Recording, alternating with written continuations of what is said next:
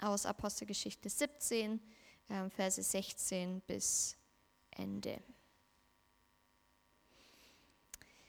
Während Paulus nun in Athen auf die beiden wartete, sah er sich in der Stadt um.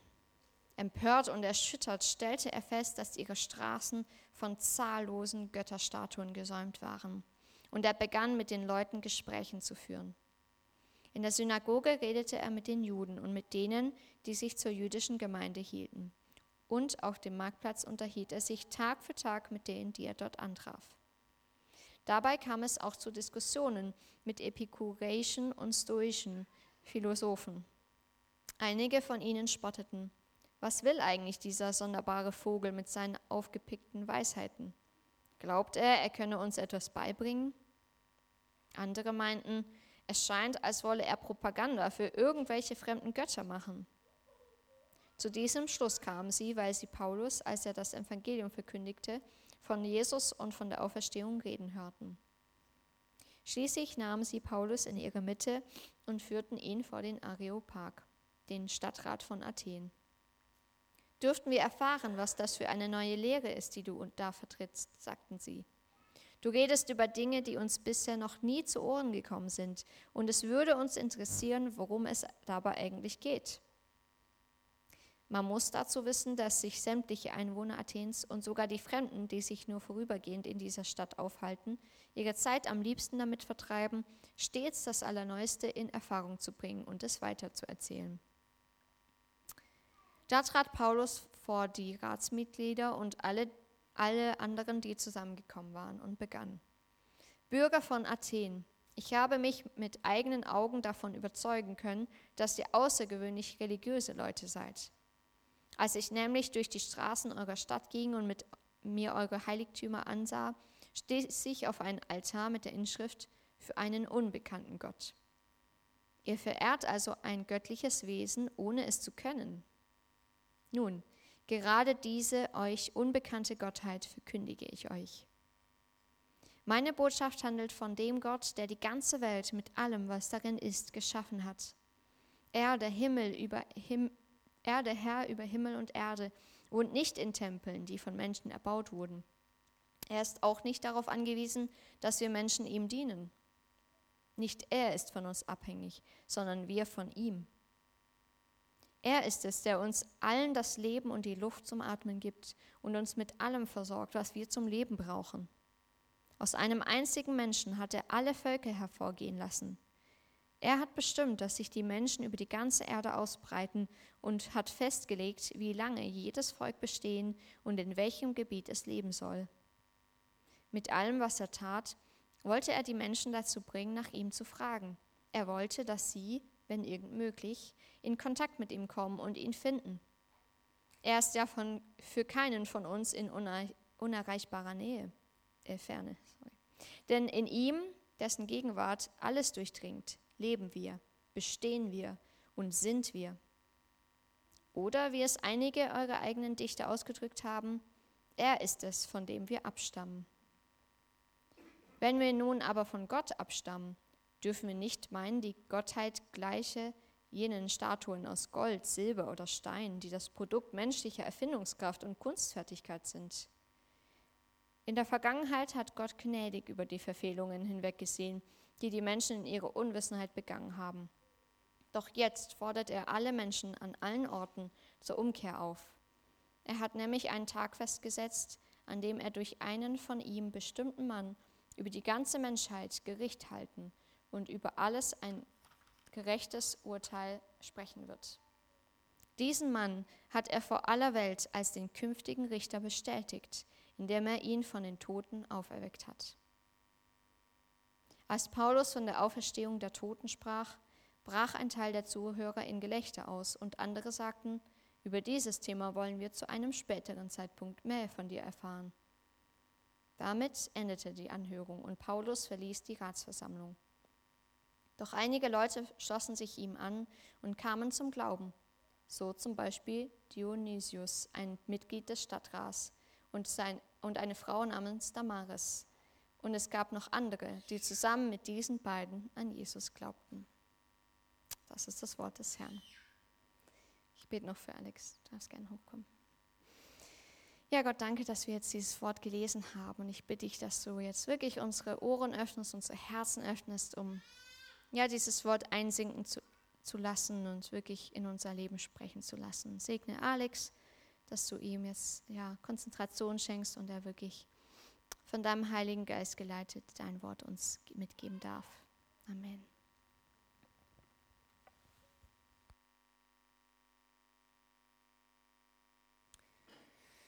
Ja, schönen guten Morgen.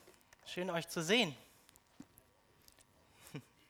Wahrscheinlich habt ihr mich schon länger nicht mehr gesehen, oder?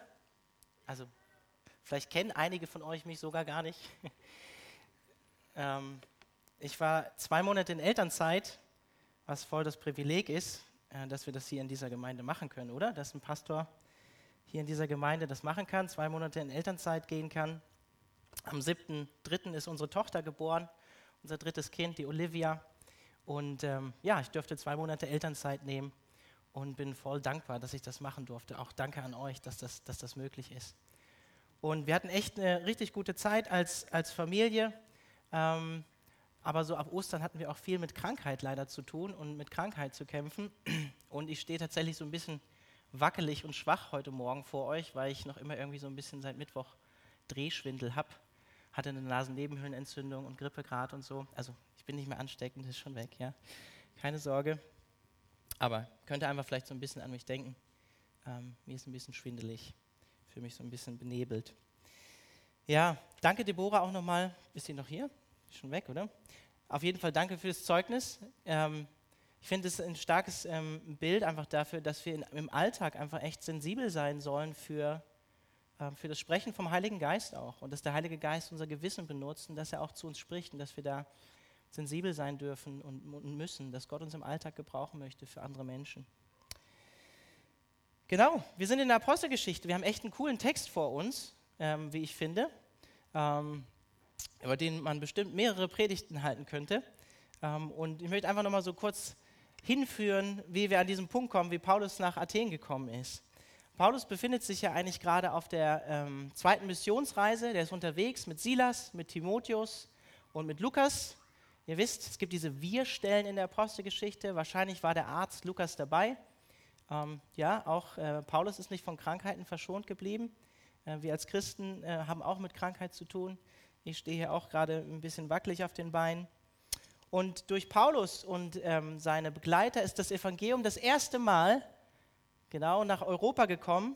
Und viele von uns würden vielleicht, mein Gott hat natürlich auch noch andere Wege, aber viele von uns würden vielleicht heute gar nicht hier sitzen, wenn Paulus nicht ebenso sensibel auf den Heiligen Geist gehört hätte, auf die Vision, die er hatte, wo ein Mann ähm, auf der anderen Seite stand, gesagt hat, komm rüber, wir brauchen die Botschaft, wir brauchen Hoffnung.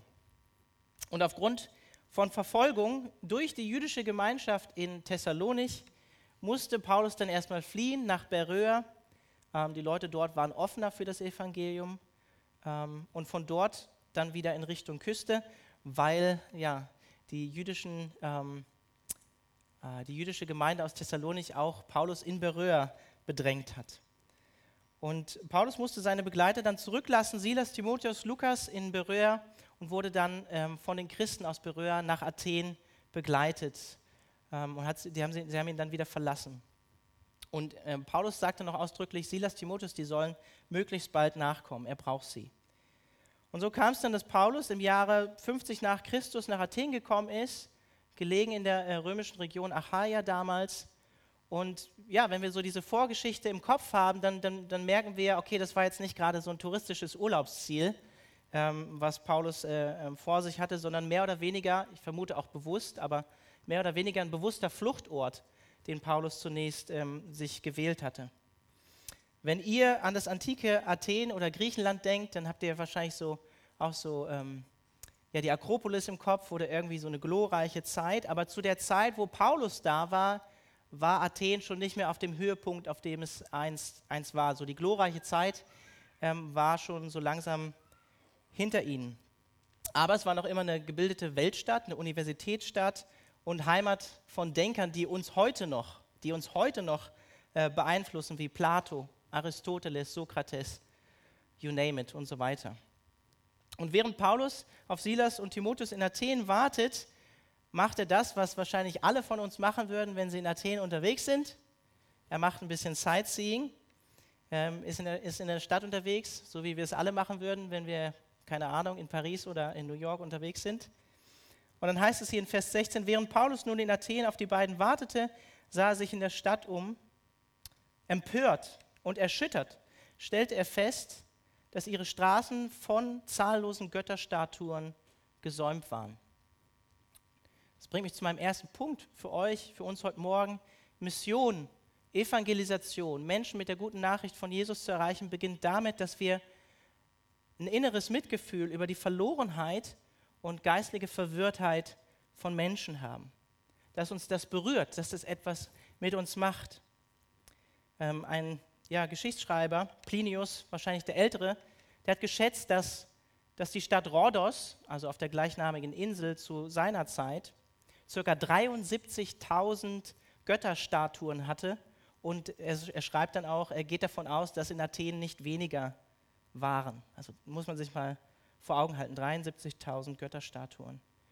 Mit anderen Worten, für einen gläubigen Christen wie Paulus mit strengem jüdischen Hintergrund muss das ein Ausmaß von Götzendienst gewesen sein, der für ihn fast schier unfassbar, also fast nicht zu greifen gewesen ist.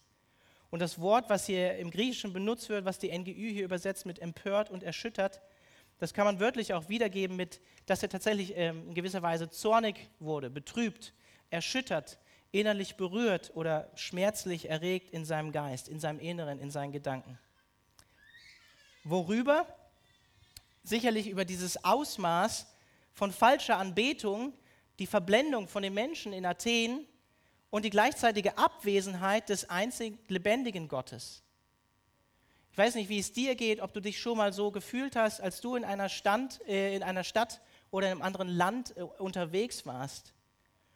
Ich kann mich immer wieder an einen Punkt zurückerinnern, ich habe das vielleicht auch schon ab und zu mal gesagt, aber ich musste früher, als ich in der Personaldienstleistung noch gearbeitet hatte, immer wieder mal nach Frankfurt reisen, weil ich da Schulungen hatte.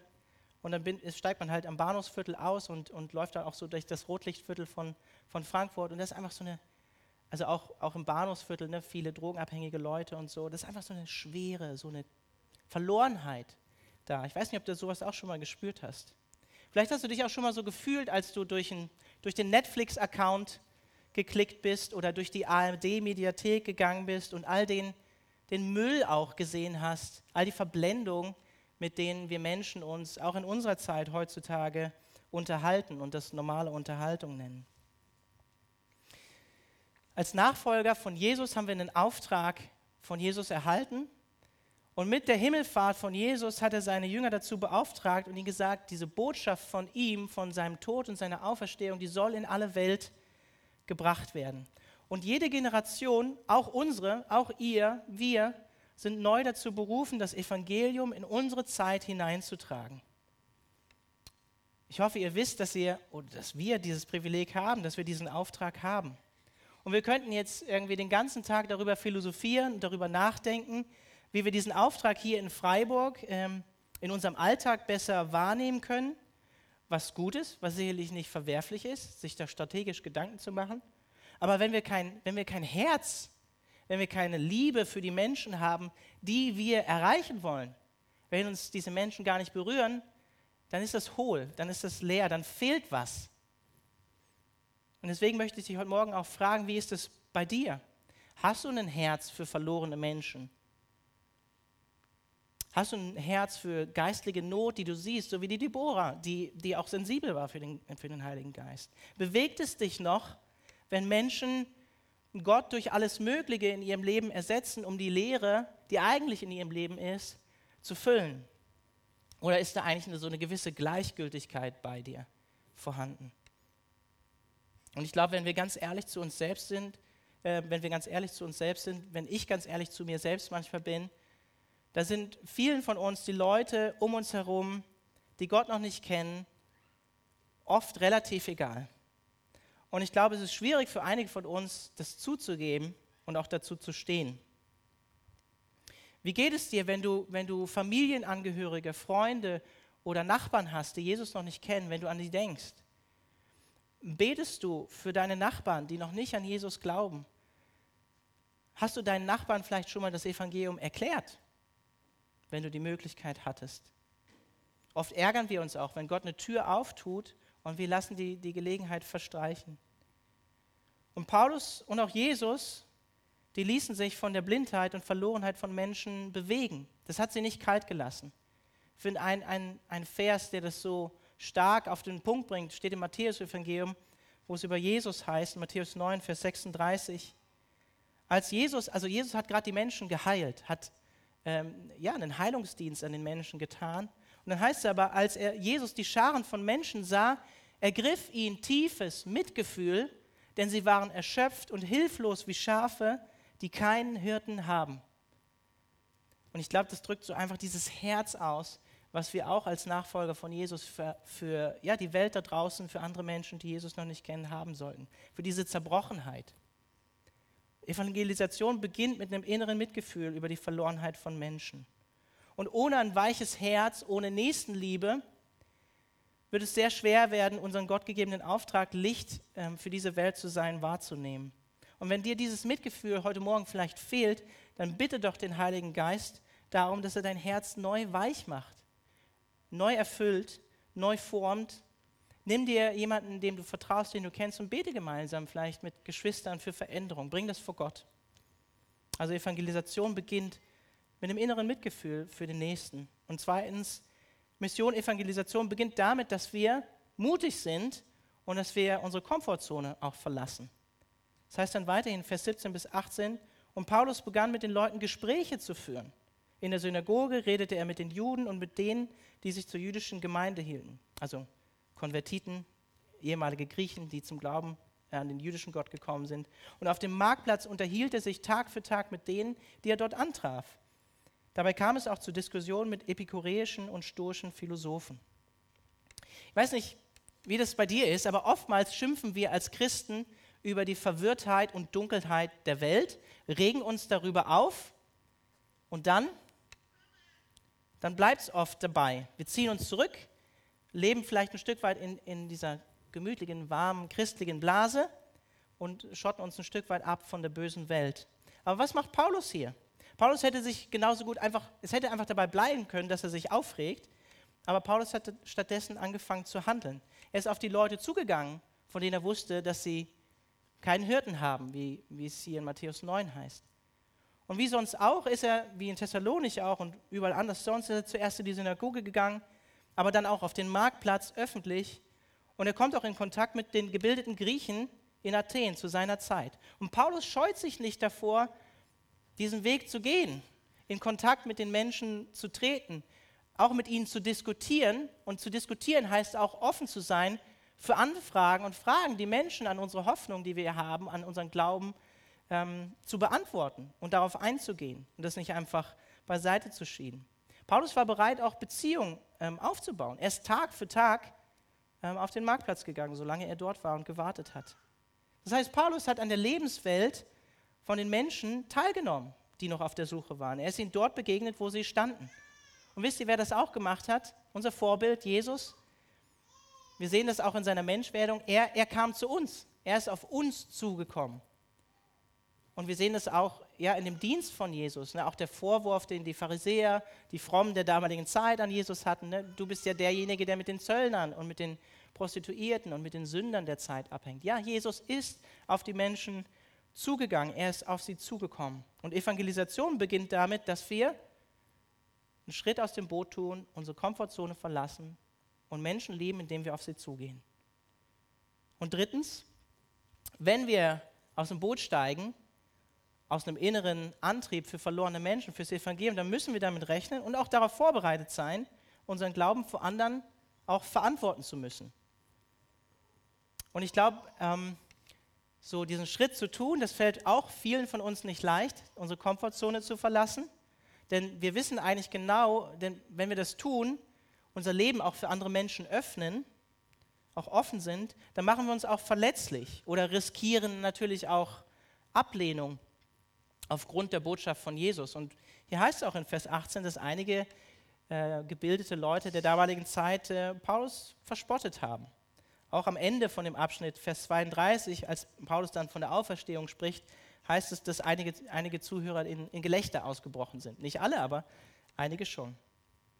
Und wenn Paulus hier von den Philosophen in Vers 18 vorgeworfen wird, dass er fremde Götter verkündigt, wahrscheinlich haben sie gedacht, Jesus und Auferstehung, also Auferstehung ist im Griechischen ähm, feminin, dass es irgendwie so eine Art Götterpaar ist, deswegen fremde Götter, Plural. Wie auch immer, wenn Paulus das hier vorgeworfen wird und er dann vor den Stadtrat gerufen wird, vor den äh, Areopag, dann muss man wissen, dass die Athener, da schreibt der Josephus, äh, jüdischer Geschichts Geschichtsschreiber auch von, dass die Athener zwar nach außen hin sehr pluralistisch waren, viele Gottheiten hatten, aber per Gesetz die Todesstrafe über jeden verhängen konnten, der fremde Gottheiten in Athen eingeführt hat. Und auch wenn diese gebildeten Athener skeptisch gegenüber Paulus waren, wollten sie dennoch mehr wissen. Das lesen wir in Vers 19 bis 21. Und ich finde es ein bisschen amüsant, wie Lukas hier so erklärend in Vers 21 einschiebt, dass die Athener nicht ganz anders waren wie die Menschen auch unserer heutigen Zeit. Sie waren süchtig nach neuen Infos, Internet, runterscrollen, Nachrichten, immer was Neues, wissbegierig zu sein. Das ist an sich eigentlich nichts Verwerfliches, offen zu sein für und lernbereit zu sein, das ist ja was Gutes solange man auch die gefundenen Wahrheiten, die man findet, dann tatsächlich auch auf sein persönliches Leben anwendet. Aber wie Blaise Pascal schreibt, dass die Menschen lieben eher das Suchen der Dinge, aber weniger die gefundene Wahrheit dann auch zu betrachten.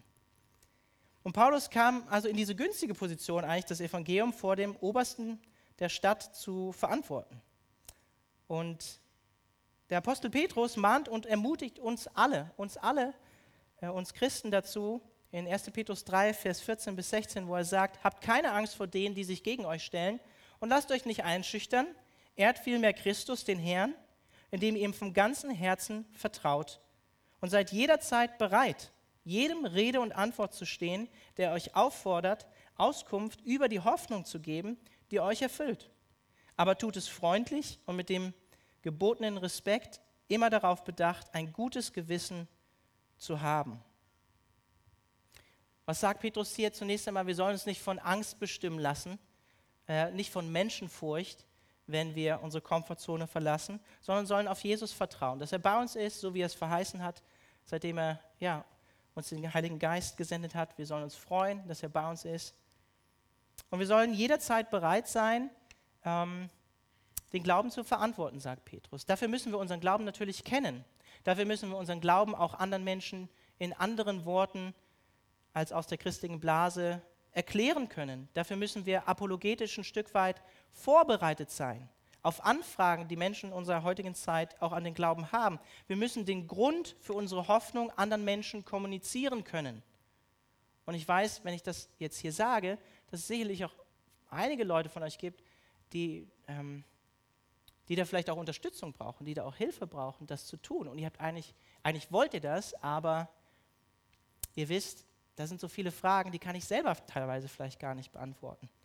Und deswegen ja, müssen wir uns gemeinsam da als Gemeinde auch vorbereiten und schulen.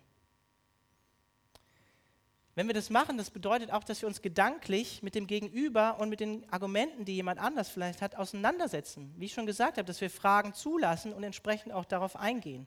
Und das sollen wir freundlich und respektvoll tun, nicht abschätzig. So nach dem Motto, wir haben die Wahrheit mit, ne? wir wissen, wir kennen die Wahrheit und äh, die anderen sind zu blöd, um sie zu finden oder was weiß ich, sondern wir wollen, sollen das respektvoll machen, ohne die Wahrheit des Evangeliums, sag mal, zu verwässern.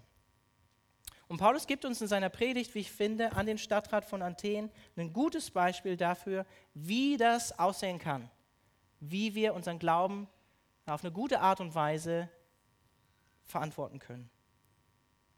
Was mich zum vierten Punkt führt, wahrhaftige, also ehrliche Mission liebt sein Gegenüber, indem wir sowohl Brücken bauen, aber auch Unterschiede betonen und zur Umkehr aufrufen. Brücken bauen, also wir leben unser, lieben unser Gegenüber, indem wir Brücken bauen, Unterschiede betonen, aber auch zur Umkehr aufrufen. Und das Erste, was Paulus tut, und das wäre auch meine, meine Ermutigung an euch, bau eine Brücke, wenn du mit anderen Leuten über den Glauben sprichst. Ich weiß nicht, Paulus hätte seine Predigt auch so beginnen können, als er noch innerlich erzürnt ist und aufgewühlt ist. Bürger von Athen, ich bin ziemlich schockiert von eurer geistlichen Blindheit, dem Ausmaß eures Götzendienstes und eurem Abfall vom lebendigen Gott. Tut er natürlich nicht. So beginnt er seine Rede vor dem Stadtrat nicht. Stattdessen beginnt Paulus eine Brücke zu bauen zu den Menschen. Er, er, er zieht einen Bezug zu, zu dieser vielfältigen Religiosität, die die Athener gelebt haben. Und Paulus hat sich mit der Religiosität der Athener auseinandergesetzt. Wir lesen das direkt am Anfang. Er ist auf einen Altar gestoßen für einen unbekannten Gott. Im Griechischen interessanterweise auch das, kommt es von dem Wort Agnostizismus, also Agnosto. Unbekannt, kann man nicht wissen. Er ist auf diesen Altar eines unbekannten Gottes gestoßen. Und Paulus nutzt genau diesen Anknüpfungspunkt, den er in der Kultur findet, um von dem wahren Gott zu erzählen. Und darüber hinaus, wenn wir, die, wenn wir uns die, die, die Rede oder die Predigt von Paulus dort anschauen, zitiert er sogar einige, auch explizit einige Dichter oder Philosophen der antiken Griechen. Vers 28, wo er sagt, denn in ihm, dessen Gegenwart alles durchdringt, leben wir, bestehen wir und sind wir. Oder, wie es einige eurer eigenen Dichter ausgedrückt haben, er ist es, von dem wir abstammen. Das, was Paulus hier am Anfang sagt, dass wir quasi, dass Gott ähm, alles durchdringt, dass wir in ihm leben, in ihm bestehen und in ihm, in ihm sind. Das wird einem ähm, ja, zypriotischen ähm, Philosophen ähm, aus dem 6. Jahrhundert vor Christus, Epimenides, zugeschrieben. Und das andere, der andere Teil, den Paulus explizit erwähnt, ähm, Aratus aus Soloi.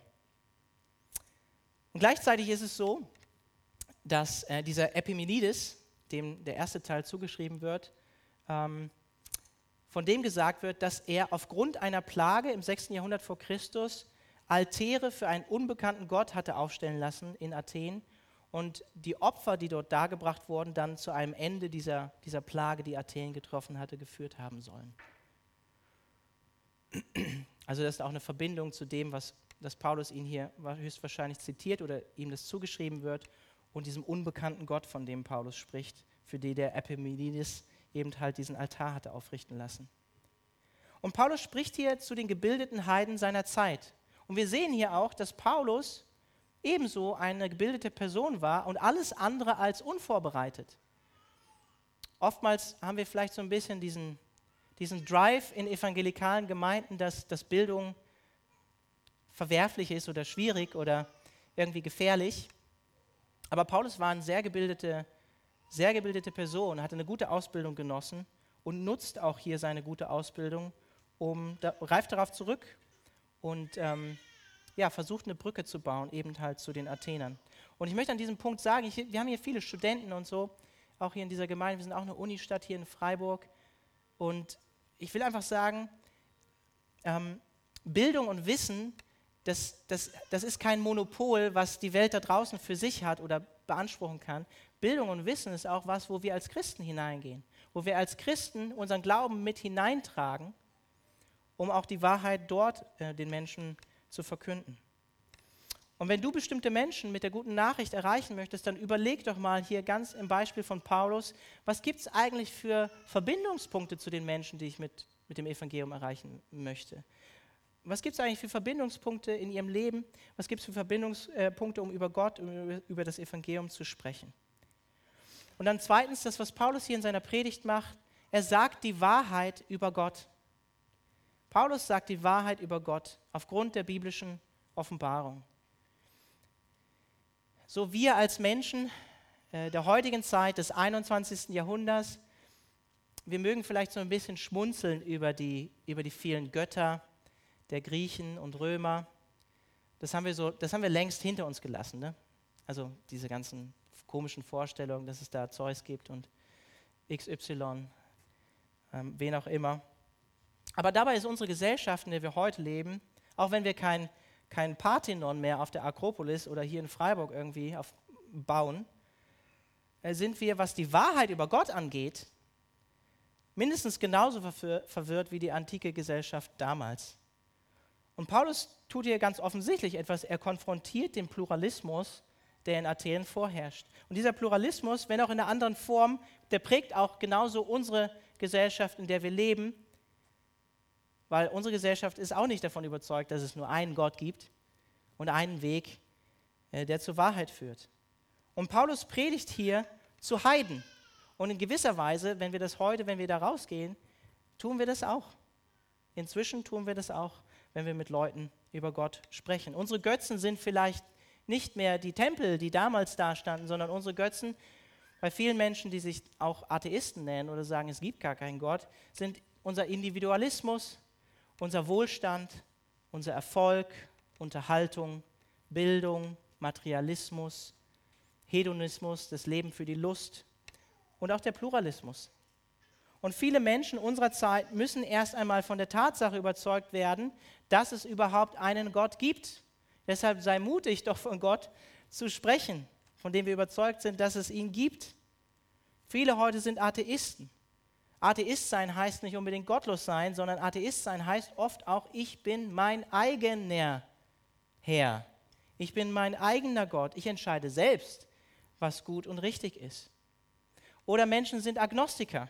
Ne? Agnostos, das Wort, was Paulus auch hier benutzt, der unbekannte Gott. Wir können nichts über Gott wissen. Ähm, Gott ist uns unbekannt. So wie Alex Röhm das, glaube ich, letztes Mal in der Predigt gesagt hat. So schön badisch irgendwie so. Ich, ich weiß nicht. Keine Ahnung. Keine Ahnung, was ich über Gott sagen kann. Aber die Botschaft von Paulus, die christliche Botschaft lautet, und das, das sagt Paulus hier explizit, es gibt einen Schöpfergott. Und das müssen wir den Menschen heute auch wieder sagen. Der hat alles geschaffen. Der hat alles in Existenz gerufen. Auch uns Menschen, von einem Menschen, von Adam nämlich. Er hat den Menschen auch in seinem Ebenbild geschaffen. Wir stammen von ihm ab. Wir sind anders als die Tiere. Und er ist in keinster Weise auf uns angewiesen, sondern wir auf ihn, auch wenn wir ihn ignorieren. Und er ist souverän. Er bestimmt den Auf- und Abstieg von Nationen. Und wie Paulus sagt, er ist auch nicht fern von uns, sondern präsent in seiner Schöpfung und will mit allem, was hier passiert und äh, was er tut, dass sich die Menschen ihm wieder zuwenden. Und er ist gnädig und barmherzig, sagt Paulus, weil er in der Vergangenheit über die Blindheit der Athener, über die Blindheit der Menschheit hinweggesehen hat, weil er barmherzig ist.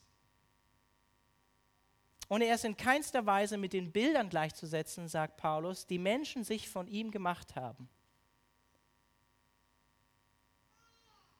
Und auch Menschen unserer Kultur heute bauen sich ihr eigenes Gottesbild, haben ein Bild von Gott, das sie sich selbst gemeißelt haben, auch wenn sie keinen Tempel gebaut haben oder keine Statue. Jeder hat sein eigenes Gottesbild. Und es ist Götzendienst im biblischen Verständnis, wenn, wenn ein selbstgeschaffenes Bild von Gott nicht der Realität oder der Wahrheit entspricht. Das ist Götzendienst nach der Bibel. Wie können wir als, als Menschen überhaupt was über Gott wissen? Eben wenn er sich uns offenbart. Weil die Schere zwischen Gott und uns, auch wenn er uns nahe ist, wie Paulus sagt, doch so groß ist. Und er hat sich, wie Paulus sagt, in der Schöpfung offenbart.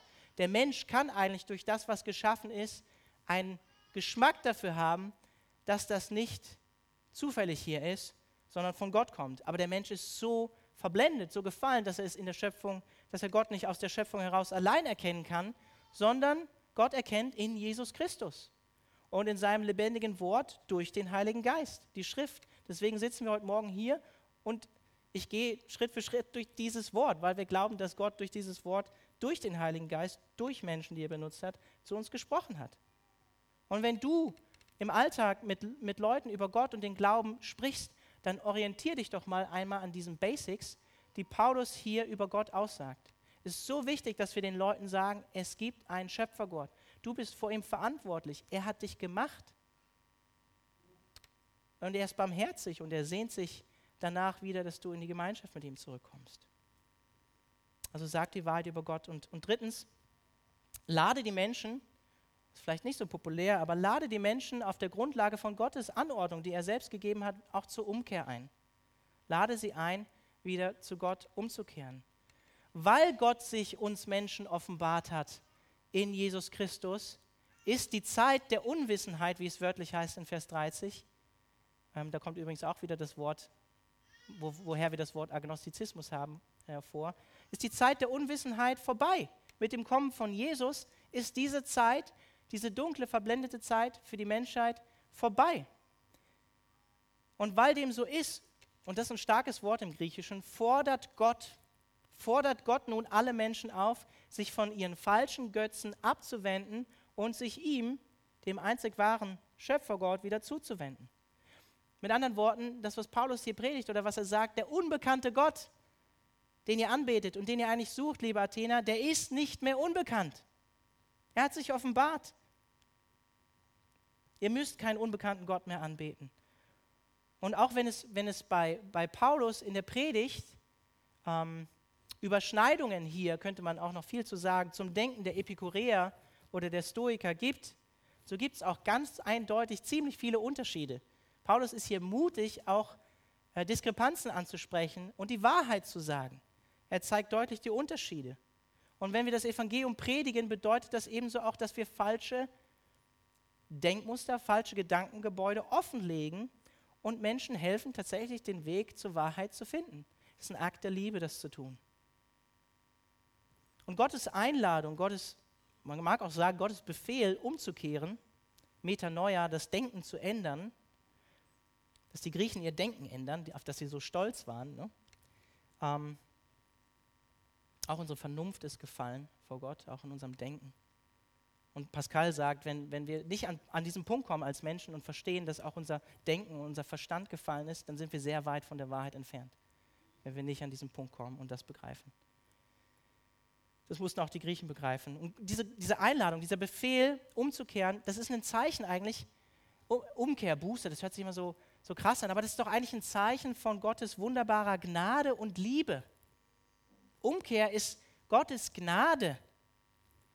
Ein Kommentator, übrigens, den ich sehr empfehlen kann für die Apostelgeschichte, wenn ihr, wenn ihr tatsächlich mal einen Kommentar lesen wollt, Eckhard Schnabel, ein Deutscher, äh, der jetzt in den USA äh, Theologie lehrt, der schreibt ähm, dazu, während Gott das Recht, die Autorität und die Macht hat, Menschen dafür zu richten, dass sie ihn nicht kennen, anerkennen und anbeten, gibt er ihnen die Gelegenheit zur Umkehr, eine Gelegenheit, die mit dem auferstandenen Jesus verbunden ist. Mit anderen Worten, ja, Gott hätte das Recht, aber er ist gnädig und barmherzig und gibt die Gelegenheit der Umkehr. Und umzukehren bedeutet sich, von der Lüge, von der Verblendung der falschen Gottesbilder abzuwenden und sich Gott zuzuwenden, der sich in Jesus Christus, den Menschen, offenbart hat. Und wenn ein Mensch das tut, wenn ein Mensch das tut, wird er geistlich von neuem geboren. Das Alte ist vergangen und was Neues ist geworden. Da wird der geistliche Schleier, diese geistige Blindheit von einem Menschen genommen durch die Kraft des Heiligen Geistes, wenn ein Mensch diesen Schritt geht. Also wir rufen zur Umkehr auf. Und letzt, zu guter Letzt, warne auch die Menschen vor Gottes kommendem Gericht. Paulus bringt es hier in eine Verbindung. Ne? Warum sollen wir als Menschen denn umkehren? Und er gibt hier eine Motivation auch. Er sagt, weil Gott in der Zukunft einen Zeitpunkt festgelegt hat des gerechten Gerichts, was er bestimmt hat und bereits sogar schon einen Richter dazu bestimmt und bestätigt hat, indem er ihn von den Toten auferweckt hat, Deshalb sollen die Menschen jetzt umkehren. Und Paulus gibt hier diesen Grund und auch die Motivation dafür, umzukehren. Und das ist tatsächlich auch Gottes Gericht. Von Gottes kommenden Gericht zu sprechen, das ist ebenso ein Akt der Nächstenliebe. Du liebst deinen Nächsten, indem du ihm davor warnst, gedankenlos, naiv auf diesen Tag zuzugehen. Wir glauben das als Christen, dass das wirklich kommen wird. Dass Gott gerecht ist, weil er gerecht ist, weil er heilig ist, weil er vollkommen ist. Und nicht über die Sünde hinwegsehen kann, dass dieser Tag kommen wird. Und wir lieben unseren Nächsten, wenn wir auch warnen. Ich habe es schon öfter gesagt, aber ich sage es an diesem Punkt nochmal. Ich habe mich bekehrt, als ich Gerichtsverse aus der Offenbarung vorgelesen bekommen habe von der Bühne. Da habe ich mich bekehrt. Da hat der Heilige Geist zu mir gesprochen und gesagt, es wird eines Tages geschehen. Bist du für oder gegen mich? Wir lieben den Nächsten, auch wenn wir das tun. Wie ich schon gesagt habe, weil es einen Schöpfer Gott gibt, dem wir als Geschöpfe Gehorsam schulden, dem wir ihm schuldig geblieben sind, wird Gott eines Tages darüber richten, durch Jesus Christus. Und das Wunderbare ist doch, dass wir hier direkt eine Brücke schlagen können zum Evangelium, dass Jesus eben nicht nur unser Richter ist, sondern eben unser Retter. So wie Paulus das schreibt in Römer 10, Vers 9. Wenn du also mit deinem Mund bekennst, dass Jesus der Herr ist und mit deinem Herzen glaubst, dass Gott ihn von den Toten auferweckt hat, so wirst du gerettet werden. Das heißt, wenn du mit Leuten über Gottes Gericht sprichst, dann besteht immer die Möglichkeit, eine direkte Brücke zu Jesus Christus zu schlagen, der uns vor dem kommenden Gericht eben rettet. Das, was wir jetzt gleich auch zusammen im Abendmahl feiern werden, dass Jesus uns vor dem kommenden Gericht gerettet hat, weil er gestorben und auferstanden ist und wir ein neues Leben in ihm haben dürfen und haben können. Amen. Noch einmal kurz zusammengefasst. Also Mission beginnt damit, dass wir uns bewegen lassen vom Heiligen Geist über die Verlorenheit von Menschen, so wie Paulus. Mission beginnt damit, dass wir mutig sind wie Petrus und aus dem Boot treten im Vertrauen und Glauben auf Jesus. Und wenn wir das tun, dann müssen wir auch vorbereitet sein, damit rechnen, dass wir unseren Glauben vor anderen zu verantworten haben. Und viertens, wir lieben unser Gegenüber, wenn wir, wenn wir Anknüpfungspunkte finden, wenn wir, wenn wir eine Brücke bauen, Unterschiede betonen, aber auch zur Umkehr aufrufen. So wie Paulus, eine Brücke bauen, die Wahrheit über Gott sagen, ähm, zur Umkehr einladen und auch vor Gottes kommenden Gericht warnen. Und zu guter Letzt möchte ich dich dazu ermutigen, ähm, den Rest dann Gott zu überlassen. Gott hat uns diesen, diesen Auftrag gegeben, ähm, Zeugnis zu sein an seiner Stelle. Und ja, es werden manche spotten, so wie ja auch so die Reaktion hier am Ende äh, auf die Predigt von Paulus ist. Aber manche möchten dann auch mehr erfahren, so wie es hier im Text heißt, und wollen mehr über Gott wissen. Und dann ist das ein Prozess, Beziehungspflege oft auch zu Menschen. Vertrauen, ne? Vertrauen wächst auch mit Beziehung. Und wiederum andere, wenn wir das tun und treu sind diesem Auftrag, den Jesus uns gegeben hat, die werden auch zum Glauben kommen, so wie es hier auch Lukas berichtet, dass einige zum Glauben an Jesus gekommen sind. Dann bete ich noch am Ende für uns. Herr Jesus, wir, wir danken dir dafür, dass du uns dieses Privileg geschenkt hast, ähm, Zeugen an deiner Stelle zu sein, das, das Salz und das Licht der Welt zu sein. Und Herr, wir beten darum, dass du uns reichlich ähm, erfüllst mit deinem Heiligen Geist, dass wir dass wir eine Freude haben, deine Botschaft ähm, in die Welt hinauszutragen, weil wir wissen, wir haben die gute Nachricht und wir haben die Wahrheit erkannt. Und wir können Menschen helfen, die Wahrheit ebenso zu erkennen.